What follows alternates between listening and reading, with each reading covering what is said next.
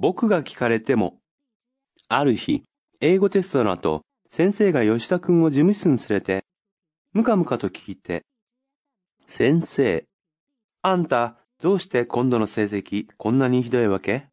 それに選択肢にどこに E と F がある？吉田。先生、僕に聞いてもしょうがないでしょう。だってサイコロには面が6つあるもの。事務室。釣れる。むかむか。サイコロ。